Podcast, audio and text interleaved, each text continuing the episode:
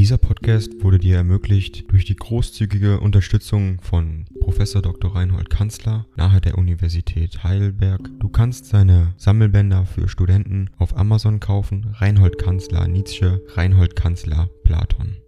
Danke fürs Zuhören.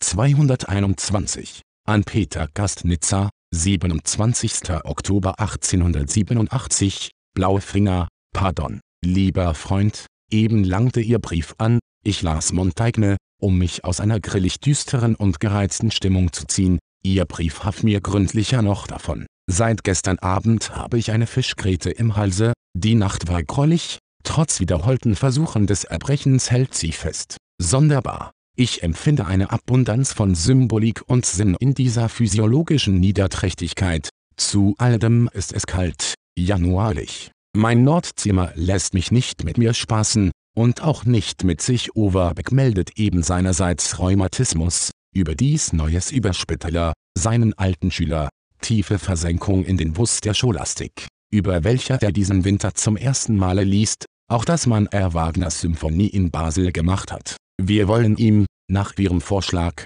den Hymnus jetzt schicken, als welcher zu aller Art Tapferkeit auffordert. Beiläufig, die Schlusswendung Wohlan noch hast du deine Pein, ist das stärkste von Hybris in griechischem Sinne, von lästerlicher Herausforderung des Schicksals durch einen Exzess von Mut und Übermut, mir läuft immer noch jedes Mal, wenn ich die Stelle sehe, und höre, ein kleiner Schauder über den Leib. Man sagt, dass für solche Musik die in ihren Ohren haben, Ais erleichtert mich, ich kann ihnen nicht helfen, es macht die Brücke zu der süßen Entschlossenheit der letzten Phrasierung. Ich würde A aushalten, wenn es den Anfang einer langen leidenschaftlichen, tragischen, auf und abschwellenden Kadenz, auf Fis-Moll, etwa mit einem Violinen-Unisono, machte, an sich allein steht es da, d, schmerzhaft, hoffnungslos. Auch bewegt sich in diesen Takten die Melodie in lauter kleinen Sekunden, diese einzige große HA klingt wie ein Widerspruch, Sie sehen, ich komme über den moralischen Querstand dieses A schlecht hinweg. Die Partitur hat mir übrigens großes Vergnügen gemacht, und es scheint mir, dass Fritsch sich besser aus der Sache herausgezogen hat, als wir ihm zugetraut haben. Was für gutes Papier hat er genommen. Im Grunde ist es die eleganteste Partitur, die ich bis jetzt gesehen habe, und dass Fritsch wirklich die Stimmen dazu hat herstellen lassen, ohne mir vorher ein Wort davon zu sagen, freut mich. Es verrät seinen Glauben an die Aufführbarkeit des Hymnus. Oh, Alter lieber Freund, was haben Sie sich damit um mich verdient gemacht? Dieser kleine Ding dong. AI kostet Geld. Wenn du diese Briefe ohne Werbung und ohne Unterbrechung hören willst, dann kauf sie dir doch unterm Link in der Beschreibung. Das Ganze ist moralinfrei und verpackt in mehreren Audiobook-Formaten nur für deinen Genuss. Danke für dein Verständnis und viel Spaß mit den Briefen.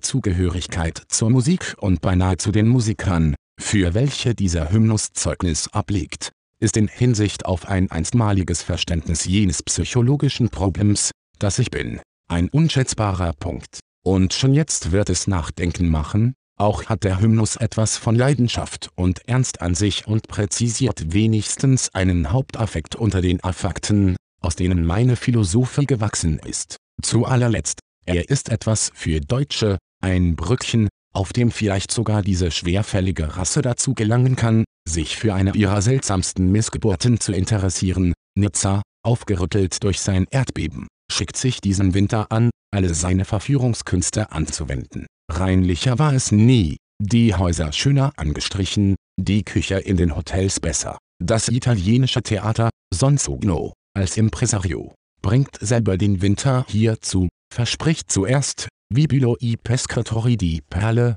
26. November, darauf Carmen, darauf Amleto, von Thomas, darauf Lagme, von Delibes, lauter Feinschmeckerei, Eben haben wir einen glänzenden Astronomenkongress hier gehabt, Le Congrès Bisch genannt, nämlich der reiche Jude Bischofsheim, Amateur in Astronomizis, bestreitet die Kosten des ganzen Kongresses, und wirklich, man ist entzückt über die von ihm veranstalteten Feste. Ihm verdankt Nizza bereits sein Observatorium, insgleichen dessen Unterhaltung, Besoldung der Angestellten, nebst dem, was die Publikationen kosten. Eko, jüdischer Luxus in großem Stile lieber Freund, ich habe Sie diesmal nicht nur mit großer Dankbarkeit verlassen, auch mit großem Respekt. Bleiben Sie sich treu. Ich weiß Ihnen nichts Besseres zu wünschen. Von Herzen Ihr N.